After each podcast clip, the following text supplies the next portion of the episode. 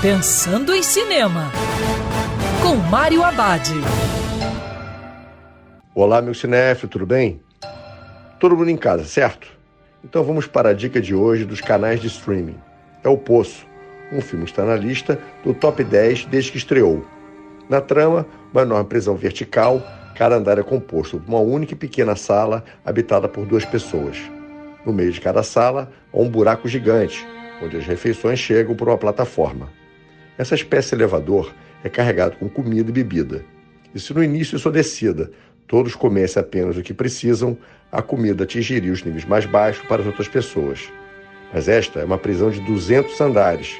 Então, se as pessoas dos andares de cima comerem tudo, as coisas podem ficar bem trágicas para quem está mais abaixo.